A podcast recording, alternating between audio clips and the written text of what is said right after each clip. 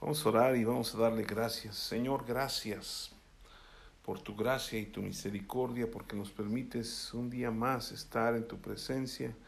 Queremos que tú sigas hablando en nuestras vidas, mostrándonos tu, tu gracia y tu misericordia, llenándonos de tu presencia y de tu amor y mostrándonos tu grandeza. Queremos que tú hables a nuestras vidas y ministres nuestros corazones. Te lo pedimos en el nombre de Jesús. Amén. Pues quisiera que abrieran sus Biblias otra vez en Efesios capítulo 1, porque no terminamos la vez pasada y yo quiero hablarles para terminar todo este capítulo, pero bueno, hasta el versículo 14 vamos a, a leer, dice del versículo 3, bendito sea el Dios y Padre de nuestro Señor Jesucristo, que nos bendijo con toda bendición espiritual en los lugares celestiales en Cristo, según nos escogió en Él antes de la fundación del mundo, para que fuésemos santos y sin mancha delante de Él, en amor, habiéndonos predestinados para ser adoptados hijos suyos, por medio de Jesucristo según el puro afecto de su voluntad, para alabanza de la gloria de su gracia, con la cual nos hizo aceptos en el amado, en quien tenemos redención por su sangre, el perdón de pecados según las riquezas de su gracia, que hizo sobreabundar para con nosotros en toda sabiduría e inteligencia, dándonos a conocer el misterio de su voluntad, según su beneplácito, el cual se había propuesto en sí mismo de reunir todas las cosas en Cristo en la dispensación del cumplimiento de los tiempos, así las que están en los cielos como las que están en la tierra. En él asimismo tuvimos herencia, habiendo sido predestinados conforme al propósito del que hace todas las cosas según el designio de su voluntad, a fin de que seamos para alabanza de su gloria nosotros los que primeramente esperamos en Cristo. En él también vosotros o nosotros, habiendo oído la palabra de verdad, el evangelio de nuestra salvación, y habiendo creído en él, fuimos sellados con el Espíritu Santo de la promesa, que es las arras de nuestra herencia, hasta la redención de la posesión adquirida para alabanza de su gloria. Pues la semana pasada estamos hablando de lo que Cristo hizo por mí, y esta es la segunda parte. La semana pasada hablamos de los primeros versículos y en el versículo 3 encontramos que nosotros, Cristo nos bendijo con toda bendición espiritual. Sí, ya hablamos de eso, solo quiero recordarlo porque es muy importante que nosotros permanezcamos reconociendo lo que ya hizo Jesucristo por nosotros. Luego vemos el versículo 2, 4, perdón, que es eh, este, que Él nos escogió antes de la fundación del mundo. O sea, no es que nosotros hayamos escogido a Dios, Él nos escogió. Entonces nosotros tenemos que seguir reconociendo que Él nos escogió, no nosotros a nosotros mismos, como decíamos, muchas veces nos descalificamos nosotros, pero Él no nos descalifica porque ya Él nos escogió. Y luego, como número 3, veíamos el versículo 5, dice que en amor, habiéndonos predestinado para ser adoptados hijos de Dios. Jesús nos da el derecho de ser hijos de Dios por su amor y por su voluntad, ¿sí? Esto lo veíamos la, vez pasada, nosotros podemos y todos somos predestinados para ser hijo de Dios, pero nosotros necesitamos responder a ese llamado que Dios tiene para con nosotros. Y el número cuatro, ¿sí? Eh, yo quiero que entendamos, lo, lo vemos en el versículo 6, dice, para alabanza de la gloria de su gracia con la cual nos hizo aceptos en el amado. Este punto no lo habíamos visto, pero nosotros fuimos creados para alabanza de su gloria, de su gracia, de la, la gloria de su gracia, ¿sí? Nosotros cuando Jesucristo eh, vino a la tierra, Dios ya nos había escogido, como lo vimos anteriormente, ¿sí? Para que regresásemos a la posición por la cual Él nos creó, ¿sí? No habíamos mencionado esto, pero cuando el diablo entró en rebeldía, Dios lo expulsó de su presencia, ¿sí? Y al expulsarlo quedó un lugar vacante, que era la alabanza para la gloria de Dios. ¿Por qué? Porque este ángel de luz, ¿sí? Era, el que se encargaba de la alabanza de, para Dios. En Ezequiel capítulo 28, si quieren ir allá, Ezequiel 28 nos habla acerca de esto en el versículo 13.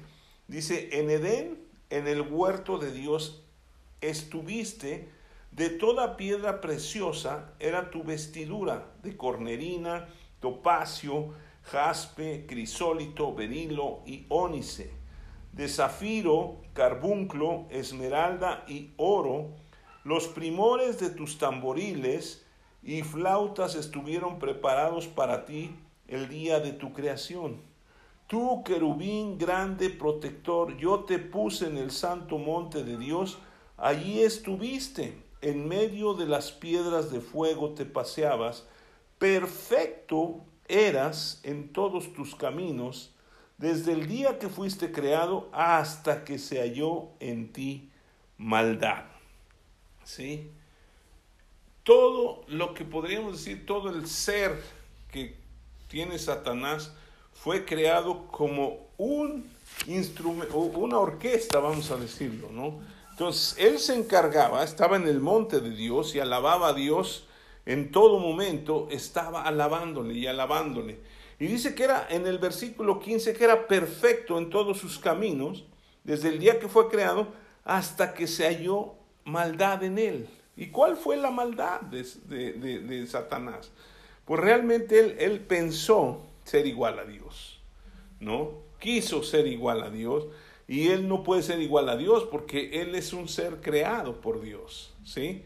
Ahora, vemos en, Isaías 14, un libro más atrás, dos libros, Isaías 14, dice en el versículo 11, tú que decías en tu corazón, subiré al cielo, en lo alto, junto a las estrellas de Dios, levantaré mi trono y en el monte del testimonio me sentaré a los lados del norte. Sobre las alturas de las nubes subiré y seré semejante al Altísimo. Mas tú derribado eres hasta el Seol, a los lados del abismo, se inclinarán hacia ti todos los que te vean, te contemplarán diciendo, este, este, es este aquel varón que hacía temblar la tierra, que trastornaba los reinos, ¿sí? Entonces vemos que él estaba en la presencia de Dios, vemos que él guardaba de alguna otra manera la alabanza y la adoración.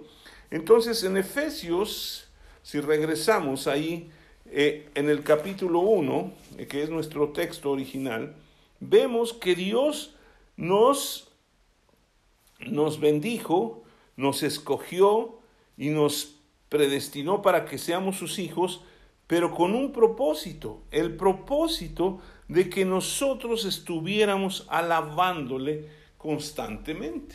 ¿sí? Y de hecho ustedes pueden leer más adelante en, en Apocalipsis que nosotros vamos a estar cuando lleguemos a la presencia de Dios día y noche alabando y exaltando su nombre, ¿sí? Todo el tiempo. Entonces, él no se fija si cantamos bien o si cantamos mal, si somos afinados o desafinados. Él quiere que le alabemos. Ahora, el enojo de Satanás, porque él dijo, seré semejante al Altísimo, y nunca pudo llegarlo a ser. Pero a nosotros Dios nos creó, y cuando hizo al hombre y a la mujer, los creó a su imagen y conforme a su semejanza. Por eso nos odia tanto el diablo, ¿sí? Entonces, nosotros necesitamos aprender, ¿sí? ¿Por qué? Porque nosotros cuando caminamos con Dios, tenemos que aprender que Él nos hizo para alabarle, ¿sí? para glorificarle, para exaltarle. Al crearnos Dios a su imagen y semejanza, nos dio herencia y nos predestinó conforme a su propósito. ¿Sí? Vemos en el versículo 11, ahí mismo, dice, en él asimismo te, tuvimos herencia, habiendo sido predestinados conforme, conforme al propósito del que hace todas las cosas, según el designio de su voluntad, a fin de que seamos para la alabanza de su gloria nosotros los que primeramente esperamos en Cristo. Aquí se reafirma y se confirma que el propósito de Dios al crear al hombre era tener esa intimidad con, con Él, ¿sí? Pero también nos creó con ese propósito de alabar, exaltar su gloria, ¿sí? Alabanza y gloria a Dios en todo momento. Por eso nosotros tenemos que ser agradecidos, por eso tenemos que estar alabando y exaltando a Cristo. Nosotros que nos reunimos para eh, oír su palabra, siempre empezamos con alabanza, con adoración, porque la misma escritura nos enseña que Dios habita en medio de las alabanzas de su pueblo. Entonces necesitamos vivir en eso. Entonces Dios, Jesucristo, nos trajo para alabanza de la gloria de su gracia. Ahora, en el número 5 vamos a ver, ¿sí? El número 5 es el versículo 7, ¿sí? Dice, en quien tenemos redención por su sangre, el perdón de pecados según las riquezas de su gracia. Jesús nos redimió por su sangre y nos perdonó todos nuestros pecados según las riquezas de su gracia. ¿Sí? Jesús derramó su sangre en la cruz hasta la última gota como el Cordero de Dios que quita el pecado del mundo. Cuando, cuando lo vio venir Juan el Bautista dijo, he aquí el Cordero de Dios que quita el pecado del mundo. ¿Sí? Lo reconoció porque esa instrucción tenía. Dios le había pedido a su pueblo antes que ellos hicieran sacrificios con un cordero perfecto. ¿Sí? ¿Para qué? Para que ese cordero les ayudara a redimir sus pecados. No eran totalmente perdonados, pero eran redimidos por algún tiempo que constantemente tenían que estar haciendo sacrificios. Si quieren ir allá en Levítico, que es al principio de la Biblia, Levítico capítulo 23, ¿sí? nos habla, ustedes pueden leer todo lo, de, lo que conllevaba esta fiesta, pero básicamente, ¿sí? dentro de las fiestas solemnes, dice el versículo 12, y el día que ofrezcáis la gavilla, ¿sí? Dice, ofreceréis un cordero de un año sin defecto en holocausto al Señor, ¿sí? Un cordero perfecto. Ahora, Jesucristo es el cordero de Dios que quita el pecado del mundo. Él tenía que ser perfecto, ¿sí? ¿Por qué? Porque si él tenía pecado, no podría redimirnos, ¿sí? Su sangre no hubiera hecho nada por nosotros. Él nos redimió, ¿sí? Con su sangre. Y, y necesitamos entender que la sangre de Cristo tiene muchísimo poder, ¿sí? Y que nosotros necesitamos aferrarnos y entender que su sangre sigue vigente hoy en día para limpiar los pecados de las personas. En Hebreos capítulo 9, regresando al Nuevo Testamento ya casi al final, ¿sí? Voy a, como le estábamos diciendo la semana pasada, vamos a ver varios capítulos y versículos. Pero en el capítulo 9 de Hebreos, en el versículo 14, dice, cuanto más la sangre de Cristo, ¿sí? El cual mediante el Espíritu Eterno se ofreció a sí mismo sin mancha a Dios, limpiará vuestras conciencias de obras muertas para que sirváis al Dios vivo. Así que por eso es mediador de un nuevo pacto, para que interviniendo muerte, ¿sí? Para la remisión de las transgresiones que había bajo el primer pacto, los llamados reciban la promesa de la herencia eterna. Porque donde no hay, donde hay testamento es necesario que intervenga muerte del testador.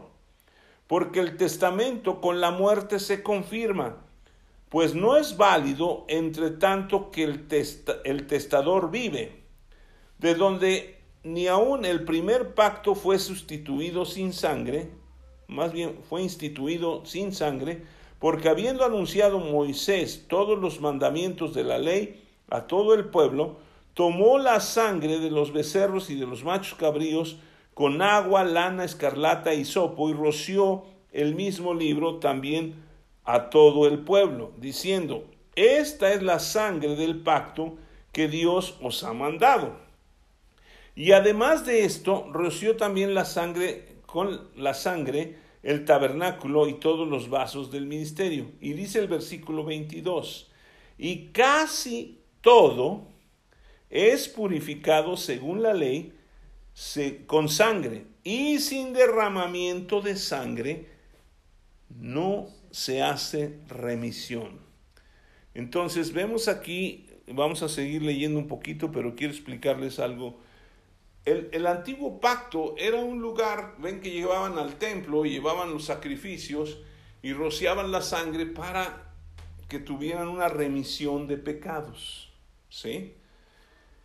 Y entonces ese pacto no es que se haya acabado, es que Jesús cumplió la ley y al cumplir la ley se cumplió. Y entonces tenemos dos testamentos en la Biblia, ¿sí? Y como Jesucristo murió pero resucitó, entonces ya se confirmaron se confirma los, el testamento, los dos testamentos, que podría ser como uno solo toda la Biblia, ¿sí? Y muestra aquí que por su sangre hay remisión de pecados. Versículo 23 dice, fue pues necesario que las figuras de las cosas celestiales fueran purificadas así, pero las cosas celestiales mismas con mejores sacrificios que estos porque no entró Cristo en el santuario hecho de mano, figura del verdadero, sino en el cielo mismo, para presentarse ahora por nosotros ante Dios, y no para ofrecerse muchas veces como entra el sumo sacerdote en el lugar santísimo cada año con sangre ajena. De otra manera le hubiera sido necesario padecer muchas veces desde el principio del mundo, pero ahora en la consumación de los siglos se presentó una vez para siempre por el sacrificio de sí mismo para quitar de en medio el pecado. Y de manera que está establecido para los hombres que mueran una sola vez y después de esto el juicio. Así también Cristo fue ofrecido una sola vez para llevar los pecados de muchos y aparecerá por segunda vez sin relación con el pecado para salvar a los que le esperan. ¿Sí? Esto es muy, muy importante porque estamos viendo que Jesús nos redimió por su sangre y nos perdonó todos nuestros pecados. ¿Sí? Él en la cruz llevó todos los pecados de la humanidad y su sacrificio, ¿sí? Fue recibido por Dios y con eso cumplió perfectamente la demanda de Dios para que el hombre fuera redimido y perdonado. Entonces ya no tiene que él estar muriendo, porque ya lo hizo una vez para siempre, como dice la escritura. En la antigüedad tenían que estar constantemente llevando los, los corderos, los machos cabríos. Y la cuestión aquí, y esto es muy importante que nosotros entendamos, ya fuimos redimidos y ya fuimos perdonados. ¿sí? Porque luego la gente piensa que no es perdonada. Ahora, ¿cómo alcanzamos este perdón? Ahorita lo, lo vamos a ver, ¿sí? Entonces, Cristo nos redimió por su sangre, ¿de acuerdo? Él nos perdona nuestros pecados. En Primera de Pedro, ahí adelantito de Efesios, ¿sí? Después de Hebreos, en el capítulo 1, versículo 18, dice así, sabiendo que fuisteis rescatados de vuestra vana manera de vivir, la cual recibisteis de vuestros padres, no con cosas corruptibles como oro y plata, sino con la sangre preciosa de Cristo, como de un cordero sin mancha y sin contaminación, ya destinado desde antes de la fundación del mundo, pero manifestado en los postreros tiempos por amor a nosotros. ¿Sí? Por amor a nosotros. Y ya estaba destinado. Y luego dice el versículo 21, y mediante el cual creéis en Dios, quien le resucitó de los muertos y le ha dado gloria para que vuestra fe y esperanza sean en Dios, habiendo purificado vuestras almas por la obediencia a la verdad, mediante el Espíritu, por el amor fraternal no fingidos, y luego ya dice amados los unos a los otros entrañablemente de corazón. Pero lo que quiero resaltar es que es por amor lo hizo, ¿sí? Por amor lo hizo Dios. Y si regresamos a Efesios capítulo 1, en el versículo que estamos ahí viendo, el versículo es el versículo este, 7, dice, en quien tenemos redención por su sangre el perdón de pecados según las riquezas de su gracia. ¿Sí? Según las riquezas de su gracia. Esto es muy importante. ¿Por qué? Porque nosotros no tenemos que hacer sacrificios para alcanzar el perdón de Dios. Él ya lo hizo una sola vez y para siempre. En la antigüedad los sacerdotes tenían que entrar al lugar santo y había un velo que, no, que dividía el lugar santísimo, que era donde estaba la presencia de Dios, y solo una vez al año entraba uno, el sacerdote principal o el sumo sacerdote. Y tenía que entrar bien purificado con la sangre, porque si él no estaba bien purificado, moría adentro. ¿sí?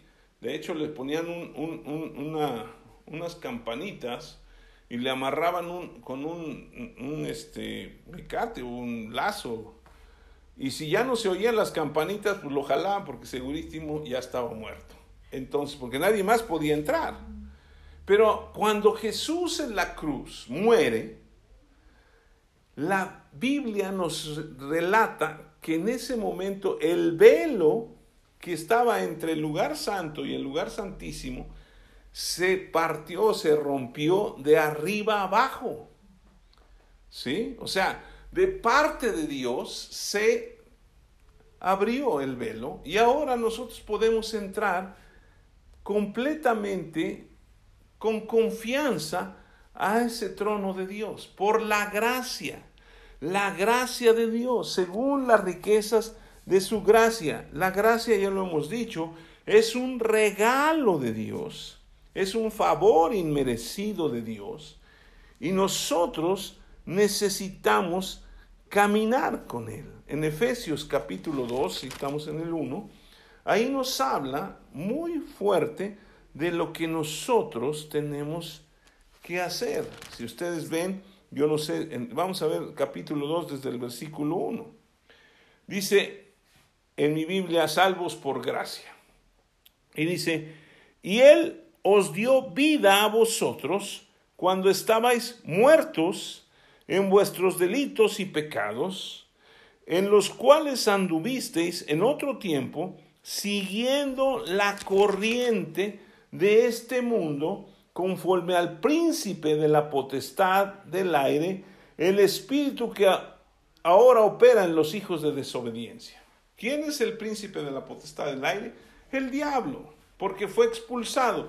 Y cuando el diablo engañó a Eva y también Adán comió del, fruto que no debía haber comido, en ese momento toda la autoridad que le habían dado a Adán, ¿sí? Dios le había dado la autoridad que le dijo tienes que señorear sobre toda la tierra, en ese momento le entregó la autoridad a Satanás. Entonces Satanás habita en la tierra y es el príncipe de la potestad del aire y es el que dice que opera hoy en los hijos de desobediencia, o sea, en todos nosotros, si no conocemos a Cristo, opera y nos lleva a la desobediencia.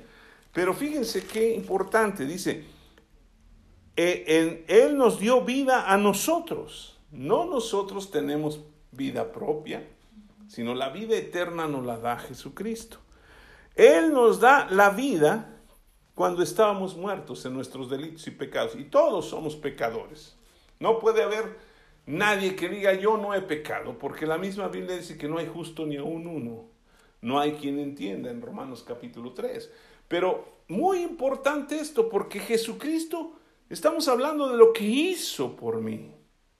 Y Él hizo esto para que yo fuera perdonado, para que yo fuera redimido por gracia. Y luego el versículo 3 dice, entre los cuales también todos nosotros vivíamos en otro tiempo en los deseos de nuestra carne, haciendo la voluntad de la carne y de los pensamientos, y éramos por naturaleza hijos de ira, lo mismo que los demás. ¿Sí? No podemos decir, ay, esos son pecadores, porque nosotros éramos igual. ¿Sí? No, pero yo no era tan pecador como los otros. No, como no. O sea, alguien dijo, es que ese es un criminal que ha matado a 10 personas. Y yo nunca he matado a nadie. ¿Sí? Pero el pecado es pecado. Yo puedo robarme 10 pesos y otra persona puede robarse 10 millones. Al final, la acción es el pecado. 10, no importa lo grande que sea, lo chiquito, es pecado. Pero Jesucristo, al perdonarnos, nos ha redimido y nos ha limpiado con su sangre y nos ha hecho aceptos en, el amado que es Jesucristo, en Dios. Y luego el versículo que sigue dice el versículo 4. Una cosa muy impresionante con estas dos primeras palabras. Pero Dios, dice, que es rico en misericordia, por su gran amor con que nos amó, aún estando nosotros muertos en pecados, nos dio vida juntamente con Cristo. Por gracia sois salvos. El versículo 1 dice, en Él nos vio vida y ahora juntamente con Cristo tenemos vida. ¿Sí? Y luego dice el versículo 7, para mostrar en los siglos venideros las abundantes, las abundantes riquezas de su gracia en su bondad para con nosotros en Cristo Jesús. Versículo 8, porque por gracia somos salvos por medio de la fe, y esto no es de nosotros, es un don de Dios, es un regalo de Dios, no por obras para que nadie se gloríe, porque somos hechura suya creados en Cristo Jesús para buenas obras, las cuales Dios preparó de antemano para que anduviésemos en ellas. ¿Cuáles son las riquezas de su gloria? Las riquezas de su gracia. Pues nosotros vemos que todo nos ha sido dado por Dios. Cuando Dios creó al hombre, lo puso en un lugar impresionantemente hermoso. ¿Sí? Yo he oído personas que pues, nunca hemos estado en el Edén, ¿verdad? Pero por lo que describe, pues era un lugar preciosísimo. Y llegan a un lugar y dicen, no, esto es, es, es un Edén, es precioso. No falta nada, todo tiene. Y todo lo hemos recibido. ¿Sí? Aún estaba escuchando un comentario de, unas de una persona que decía, es que en verdad, Tú volteas para acá y yo soy dueño de todo eso. Tú volteas para acá y yo soy dueño de todos lados. Y tú esto y todo y todo. Y así hay muchas personas, ¿no? Aún sean, tengan poco o mucho. Y la persona con la que estaba hablando le dijo, oye, yo puedo mirar para todos lados. Y tú eres dueño. Pero para donde no puedo mirar es para arriba. Porque todo tú lo has recibido de parte de Dios. La inteligencia, la sabiduría, el, todo. O sea, nadie puede decir yo soy el mero mero. Es por las riquezas de su gracia. Y entre más conocemos la gracia de Dios, más tenemos acceso a esas riquezas. Y no estoy hablando nada más de cuestiones monetarias, estoy hablando de sabiduría, de inteligencia, de cosas maravillosas.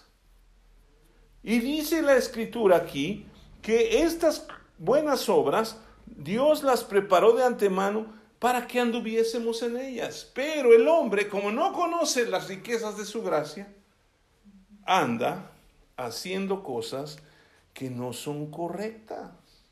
¿Sí? Por ejemplo, el versículo 2 dice, en los cuales anduviste en otro tiempo, siguiendo la corriente de este mundo conforme al príncipe de la potestad del aire, el espíritu que opera en los hijos de desobediencia. Y si ve, ese espíritu con, está escrito con minúscula.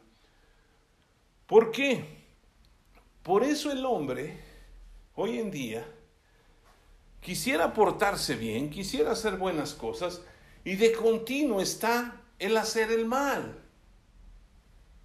¿Se acuerdan? Bueno, si han leído la Biblia, cuando Dios destruyó la Biblia con, digo la Biblia, la tierra, con ese, esa lluvia que le llamamos diluvio, ¿sí? Fue porque hay unos versículos que dicen que el hombre de continuo en su corazón tenía el, el deseo de hacer el mal. Y el mundo es lo que quiere, ¿sí? Hoy en día estamos impresionantemente llenos de maldad. Y alguien escribió, yo estaba leyendo un comentario también, que decían, una de las cosas que está sucediendo hoy en día, por lo cual la gente está tan enojada y todo el tiempo se anda embroncando y que qué quieres y todo eso, es porque se ha dejado el lenguaje a un lado.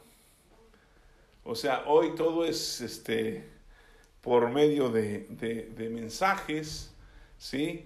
Y, tú no sabes o no sabemos cuando te manda un mensaje cómo reaccionó la persona, ¿no? Y si el mensaje dice una cosa que no te gustó, es que me, ofendió. Pero si no lo, por eso a mí no me gusta mucho mandar muchos mensajes, sino hablar. Porque así sé cuál es el sentir de las personas. A veces la gente te dice algo por un mensaje, pero no está diciéndote algo para ofenderte. Y uno a veces lo toma así, bueno, y ya está enojado. ¿Por qué otra manera? Porque también dejamos el lenguaje bíblico, lo que dice la escritura, la lectura de otros libros, para ampliar nuestro lenguaje, para negociar cosas y, estar en paz. Como ya no tenemos tanto lenguaje para decir, bueno, mira, me equivoqué, discúlpame o eso. No, pues ¿qué, qué traes? Pues qué, pues qué, así soy, no es que. Porque nuestro lenguaje se ha reducido muchísimo. Y entonces eso nos hace ser agresivos. Y seguimos la corriente de este mundo. ¿Sí? Seguimos la corriente de este mundo. Estaba, estaba viendo que, que ponen un vaso con agua y les dicen a las personas, descríbame este vaso con agua. Y uno dice, pues es un vaso de cristal, ¿sí? Que tiene agua. Otros dicen, pues es un vaso medio vacío. Otros es un vaso medio lleno. Y dice por ahí, sale alguna feminista de esas, es que no debes llamarlo vaso, se debería llamar basa. Y, ven todas las, o sea, no, no voy a mencionar todo lo que decían, pero es increíble. Al final de cuentas es un vaso de cristal con agua. Y como decía alguien, pues según el cristal con que lo mires, ¿no? Puede ser un vaso medio lleno, un vaso medio vacío, pero al final es un vaso con agua. Entonces, eso nos ha llevado a dejar de seguir los planes de Dios. Dios nos ha puesto por medio de su gracia para que sigamos ¿sí? las buenas obras que Él ha preparado de antemano para que anduviésemos en ellas. El hombre fue hecho a la imagen y semejanza de Dios y obviamente Él tiene en sí mismo el poder hacer buenas cosas. ¿Sí? Pero ahí entramos en una situación. ¿Sí? Ahora, Jesús no solo nos redimió por su sangre, también nos sanó, nos libró de toda obra de Satanás y de sus acusaciones. Esto es muy importante, porque dices, bueno, ok, ya me perdonó, pero pues el diablo sigue suelto. Ustedes pueden ver ahí adelantito, dice Efesios, luego sigue Filipenses, en Colosenses, ¿sí? Colosenses capítulo 3, nos habla de lo que hizo Jesucristo en la cruz también, ¿sí? Por nosotros.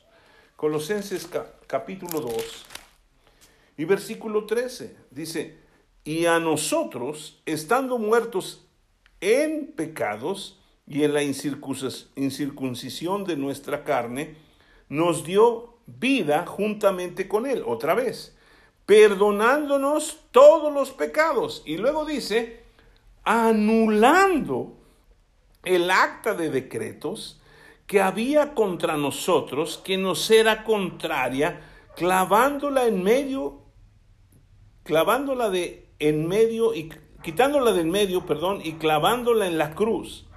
Y despojando a los principados y a las potestades, los exhibió públicamente, triunfando sobre ellos en la cruz. ¿Sí? Jesucristo nos perdonó los pecados, nos redimió con su sangre, pero no solamente eso, ¿sí? Sino que también anuló el acta de decretos. ¿Cuál era un decreto que estaba dicho en la ley? El alma que pecare morirá. La paga del pecado es muerte. Nosotros estábamos en eso. ¿Y sabe qué? El diablo es una persona, bueno, no es una persona, es un ser que constantemente viene a acusar. Y siempre está, no, pues mira, lo que tú mereces, es un pecador y es un pecador y tú mereces la muerte. Esa acta de decretos ya fue anulada, porque Jesucristo ya venció. Entonces ahora nosotros ya estamos libres. Por eso dice la Biblia que si el Hijo nos libertare, seremos verdaderamente libres. Conociendo la verdad, seremos verdaderamente libres. Aquí la situación es cómo recibimos o cómo tenemos acceso a las riquezas de su gracia. ¿Cómo le hacemos? Dice la Biblia en Juan 1.12, no tienen que ir allá, pero dice, mas a todos los que le recibieron, a los que creen en su nombre, Jesús les dio potestad de ser hechos hijos de Dios. Cuando recibimos a Jesús, tenemos potestad de ser hechos hijos de Dios.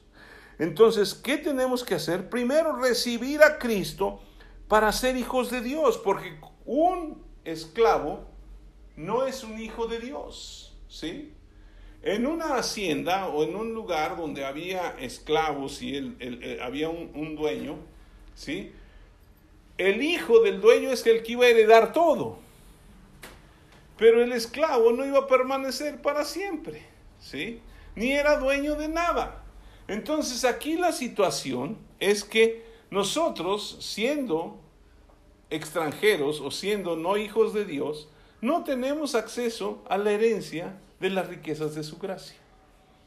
Pero al convertirnos en hijos, ¿sí? Al convertirnos en hijos, Dios nos da acceso a que heredemos las riquezas de su, de su gracia. La Biblia dice que ahora nosotros somos herederos y coherederos con Cristo. Jesucristo es nuestro hermano mayor y Él va a heredar todo y nos ha heredado también a nosotros las cosas. Entonces necesitamos recibir a Cristo como nuestro Señor y Salvador. ¿sí? En Romanos capítulo 10, ¿sí? ¿Qué otra cosa tenemos que hacer? Confesarle con nuestra boca. En Romanos capítulo 10, versículos 8, 9 y 10, que, que pues yo creo que ya lo sabemos o los hemos repetido muchas veces y casi cada, bueno, más bien en todas las, las pláticas que yo doy al final, repetimos esto en Romanos capítulo 10, versículo 8 dice, mas ¿qué dice? Cerca de ti está la palabra, en tu boca y en tu corazón. Esta es la palabra de fe que predicamos. Y luego dice, que si confesares con tu boca que Jesús es el Señor y creyeres en tu corazón que Dios le levantó de los muertos, serás salvo. Porque con el corazón se cree para justicia, pero con la boca se confiesa para salvación. ¿Sí? Entonces, necesitamos, es tan fácil. Alguien dijo una vez, pues es que yo no creo que tan solo creyendo pueda ser salvo. Pues sí, porque ya lo hizo todo Jesús y estamos viendo a través del libro de Efesios que Él ya nos dio todo, lo hizo por nosotros y nos dio la abundancia, ¿sí? La abundancia de las riquezas de su gracia. Si regresamos al capítulo 1 y versículo 7 de Efesios, dice, en quien tenemos redención por su sangre, el perdón de pecados según las riquezas de su gracia, que hizo sobreabundar para con nosotros en toda sabiduría e inteligencia. ¿Sí? Esto nos lleva al número 6. ¿Sí? Todo lo que hizo Jesús. Y aún todavía hay más cosas. En este nada más capítulo nos revela todo eso. ¿Sí? Y dice el versículo 8, nuevamente lo vuelvo a leer, que hizo sobreabundar para con nosotros en toda sabiduría e inteligencia. Versículo 9, dándonos a conocer el misterio de su voluntad según su beneplácito, el cual se había propuesto en sí mismo, ¿sí? de reunir todas las cosas en Cristo en la dispensación del cumplimiento de los tiempos, así las que están en los cielos como las que están en la tierra. ¿Sí? Entonces, nosotros, vamos a leer desde también el versículo 11, porque ya lo habíamos leído con lo de la alabanza, pero dice, en él asimismo tuvimos herencia, habiendo sido predestinados conforme al propósito del que hace todas las cosas según el designio de su voluntad. ¿Sí? a fin de que seamos para la alabanza de su gloria nosotros los que primeramente esperamos en Cristo. ¿Qué es el número 6? Jesús nos hizo sobreabundar en sabiduría e inteligencia. ¿Sí? Nos hizo sobreabundar, o sea, más que abundante, sobreabundar. Y nos hizo sobreabundar en sabiduría e inteligencia. ¿Cómo lo hace? Pues nos dejó su palabra. Y hemos hablado y hemos leído que la palabra de Dios es el mismo Señor Jesucristo. Es la palabra de Dios hecha carne. De donde tomamos el versículo para esta congregación es el versículo de Juan 1.14. ¿sí? Y aquel verbo ¿sí? se hizo carne y habitó entre nosotros y vimos su gloria, gloria como del unigénito del Padre, lleno de gracia y de verdad. ¿Cómo se llama esta congregación? Gracia y verdad. ¿Sí? Porque nosotros estamos bien convencidos de que Jesucristo por su gracia nos dio todo esto que está en Efesios 1 y es la verdad. ¿Sí? Entonces, vemos aquí que Jesucristo nos ha hecho partícipes. No sé si han oído estas palabras, pero dicen que la palabra de Dios, cuando la recibimos, la recibimos como logos, ¿no? Que es la palabra, que en griego es logos. Pero hay otra palabra que se utiliza también, que dicen que es rema, la rema de Dios. Entonces, pues es lo mismo, los dos hablan de que son palabra.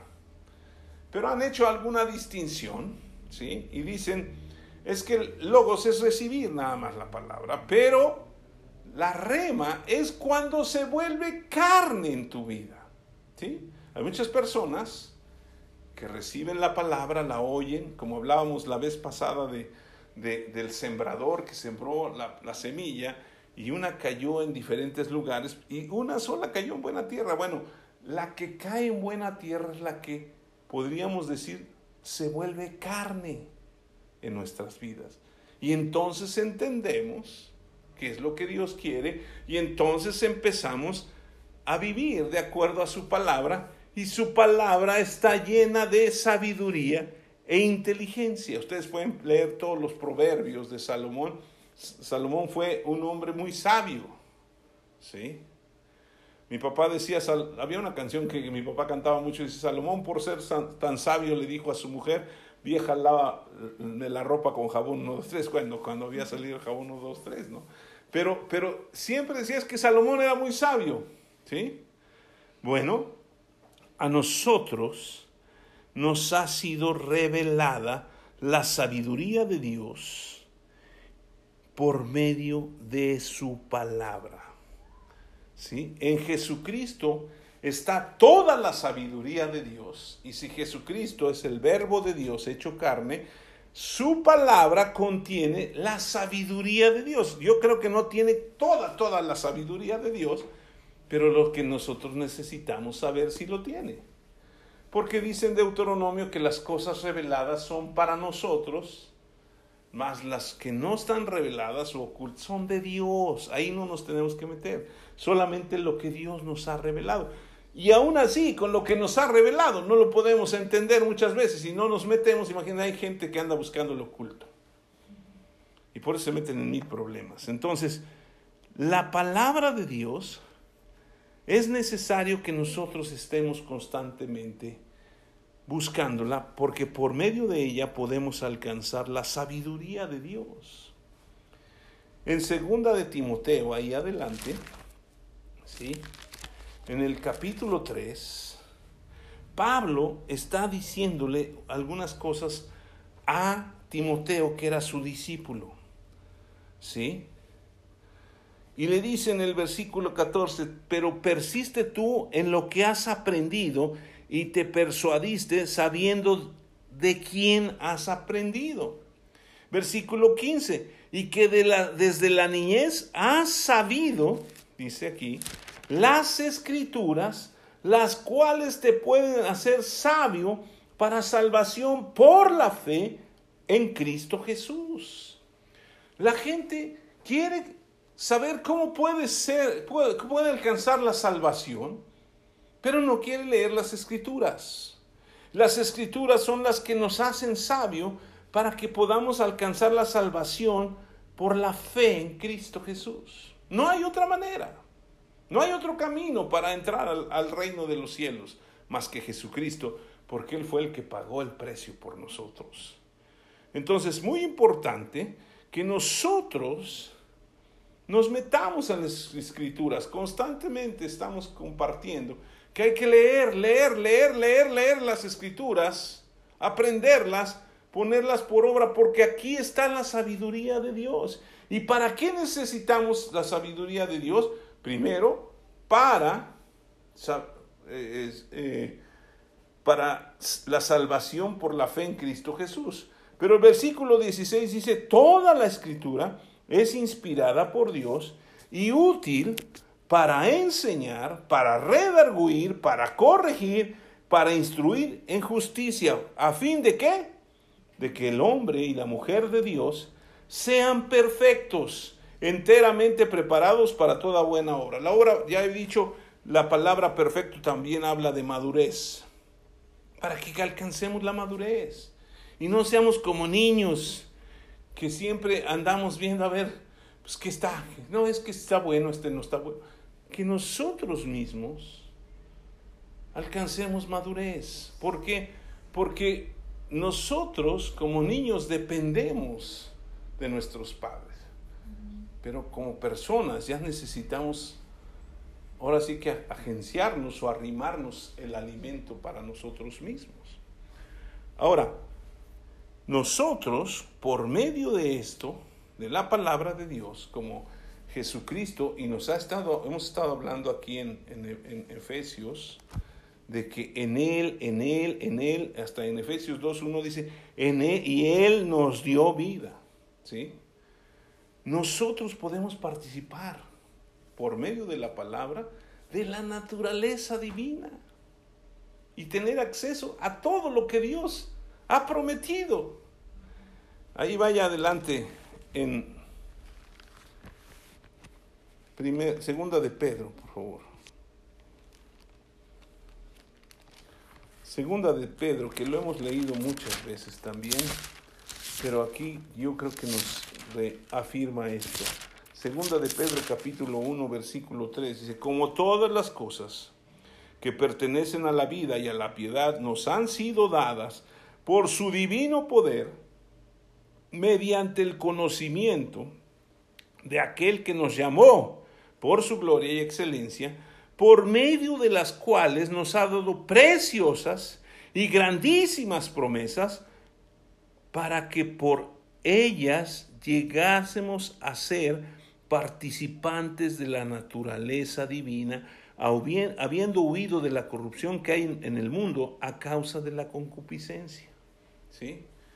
¿Cómo huimos o cómo nos libramos de las cosas del mundo y de la influencia del mundo y de la corriente de este mundo? Por medio de la palabra de Dios, por medio de participar en la naturaleza divina. Por eso la Biblia nos enseña que cuando nosotros somos redimidos, perdonados y por gracia, ¿sí? Nosotros recibimos ¿sí? Santidad, justicia. No son santos aquellos que supuestamente se portan muy bien y los hacen santos. Santos son aquellos que el santo, que es Dios, nos ha hecho santos. Y santo es una persona que es apartada para Dios, que decide apartarse para buscar a Dios. Entonces esto es muy importante en nuestras vidas la palabra de Dios puede transformar nuestras vidas, ¿sí? Pues llega a todo nuestro ser. ¿Sí? Todo puede cambiar por la palabra, ¿sí? Dice en Hebreos 4:12, no tienen que ir allá, se los voy a decir. Dice, porque la palabra de Dios es viva y eficaz y más cortante que toda espada de dos filos que penetra hasta partir el alma, el espíritu, las coyunturas y los tuétanos, y discierne las intenciones y los pensamientos del corazón. Nos está fallando la salud, la palabra de Dios. Jesucristo llevó todas nuestras dolencias y nuestras enfermedades y por su llaga fuimos curados. ¿Tenemos algún otro problema? No. ¿Se acuerdan que leímos Romanos 10 que dice, que el que confiesa con su boca y cree en su corazón será salvo. La palabra salvo viene de el griego soso, ¿sí? Y es salvo, libre, sano, completo totalmente en Jesucristo. Entonces la palabra es la que nos, nos da. Pero ¿qué tenemos que hacer nosotros? Para meter la palabra. Romanos 12, que ya lo hemos estudiado en otras ocasiones, pero lo voy a leer porque es muy importante. Romanos 12, versículo 2. Ya vamos a terminar, nos faltan como 20 minutos. No, es cierto. Romanos 12, en el versículo 2 dice, no te conformes a este siglo, sino transfórmate por medio de la renovación de tu entendimiento para que compruebes cuál sea la buena voluntad de Dios agradable y perfecta. ¿Sí? ¿Cómo vamos a renovar nuestro entendimiento? Pues leyendo, aprendiendo, viviendo lo que dice la palabra. La gente dice, no, es que yo no creo en Dios porque, porque ni sabe nada de las cosas de Dios, nunca ha leído la palabra de Dios. ¿Cómo es que cree en otras cosas? Ah, porque se anda metiendo en, cosas que ha leído. Porque cuando venimos al mundo no sabemos nada, todo lo vamos aprendiendo y vamos tomando muchas cosas. Sí, tenemos ciertos dones y características que Dios ha puesto en nuestras vidas, pero nos tenemos que desarrollar. Y nosotros tenemos que aprender las escrituras. ¿Para qué? Para que por medio de ellas nosotros alcancemos a ser sabios. La manera de alimentar nuestro espíritu y nuestro cuerpo, espíritu, alma y cuerpo, para ser transformados, es a través de la palabra. Jesucristo cuando fue tentado por el diablo en la primera tentación respondió, escrito está, no solo de pan vivirá el hombre, sino de toda, toda palabra que sale de la boca de Dios. Y por último, si queremos regresar a Efesios capítulo 1, ya al final, versículo 13 dice, en Él, o sea, en Jesucristo, lo que hizo por nosotros, también nosotros, habiendo oído la palabra de verdad, o sea, el Evangelio de nuestra salvación, y habiendo creído en Él, dice, fuimos sellados con el Espíritu Santo de la promesa, que es las arras de nuestra herencia hasta la redención de la posesión adquirida para la alabanza de su gloria. Es el número 7. Cristo nos ha sellado con el Espíritu Santo. ¿Le faltó algo a Jesucristo para hacer algo por nosotros? Nada. Todo lo encontramos en este capítulo. En estos del 3 al, al 14, 11 versículos nos muestran todo, todo totalmente lo que hizo Jesús. Ahora, el Espíritu Santo, ¿sí? Es el que está aquí en la tierra y en el cielo. Ya lo hemos visto en otras ocasiones. Y Jesucristo prometió que el Espíritu Santo iba a venir sobre nosotros, que estaría con nosotros y en nosotros para siempre. Y el diablo lo que quiere es que nosotros no tomemos en cuenta al Espíritu Santo. Ahora, si se dan cuenta, ¿sí? Y los que están casados, y algunos se casaron y ni, cuenta, ni se dieron cuenta de qué significa esto. Dice aquí que en el versículo 14, eh, que, que fuimos sellados con el Espíritu Santo de la promesa, que es las arras de nuestra herencia. ¿Qué significan las arras en el matrimonio? ¿Sí? Pues son unas moneditas que alguien dice, pues este, yo te doy estas arras y algunos ni saben ni para qué y que vienen en un cofrecito y que están muy bonitas y a veces son moneditas de no sé qué. Pero las arras, en realidad, se entregan, el hombre se las entrega a la mujer como símbolo de que no va a faltar nada en su hogar, ¿sí? Que él se va a esforzar, que él va a trabajar duro y que él va a suplir todas las necesidades. Y en algunas ocasiones las toman los dos y dicen, bueno, se las ofrecemos a Dios. ¿Sí? Porque de lo recibido de su mano le damos. ¿Ok? Pero las arras, la Biblia dice que nosotros somos la novia de Cristo. Y va a haber una boda. ¿Sí? Dice que bienaventurados los que son llamados a las bodas del Cordero de Dios. ¿Con quién se va a casar? Con la novia. La novia somos el cuerpo de Cristo. Todos los creyentes en Jesucristo que han confesado y creído en su corazón como al Señor. ¿Sí? Entonces Él nos dejó las arras. ¿Saben qué? Les voy a adelantar las arras, los voy a sellar con mi espíritu para que el espíritu esté con ustedes para siempre y les recuerde y les muestre que yo ya hice todo por ustedes. ¿Qué necesitamos hacer? Aferrarnos a Él, aprender su palabra, caminar como Él caminó, ¿sí? Jesucristo, eh, a través del Espíritu Santo, ¿sí? Nos recuerda, nos enseña todo lo que Jesús hizo. Ustedes pueden ver Juan 14, 15 y 16, y hay mucho más que habla del Espíritu Santo. Y uno puede decir, no, pues sí, qué padre ya lo hizo Jesús. Pero pues eso se lo revela a gente que está como tú, que estás leyendo la Biblia y pues, a lo mejor te dedicas a predicar y todo eso. No, ¿sí? Vaya Primera de Corintios, capítulo 1. Y si ya llegó a Primera de Corintios, capítulo 1, vamos al capítulo 2. Vamos a hacerla para saber si ya habían llegado.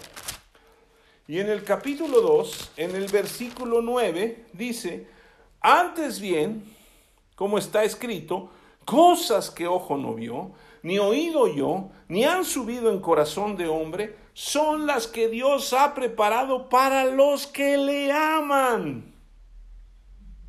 Pues sí, pero pues tú amas a Dios más que yo, no es cierto.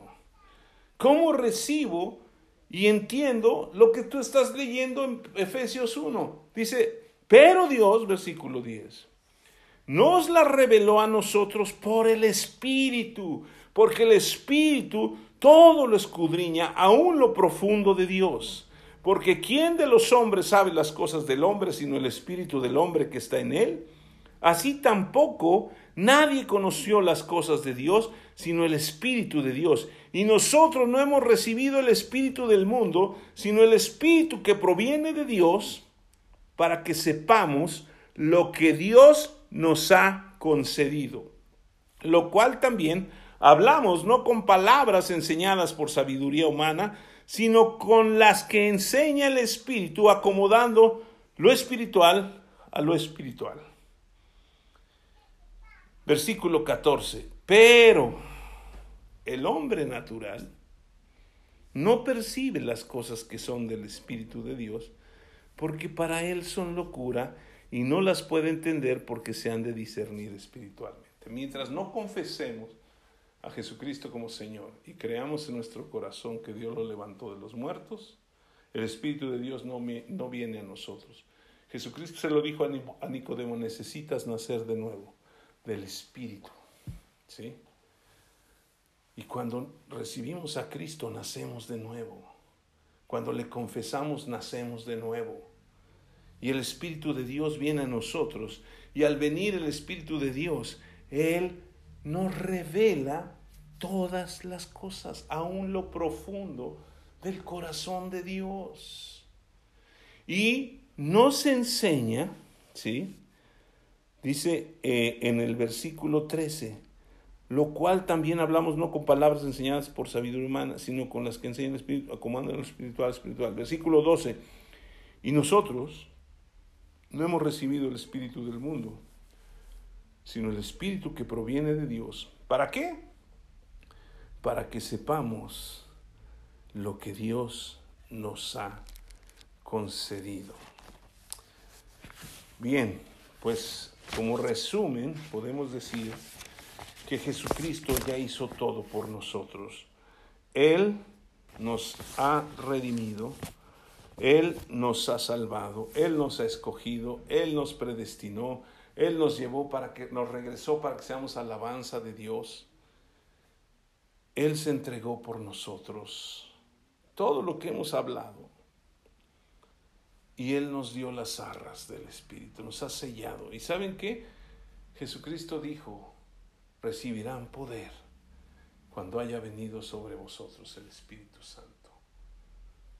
Y me seréis testigos. Nosotros daremos testimonio de Jesucristo por lo que vivimos y por lo que sabemos que Él ha hecho por nosotros.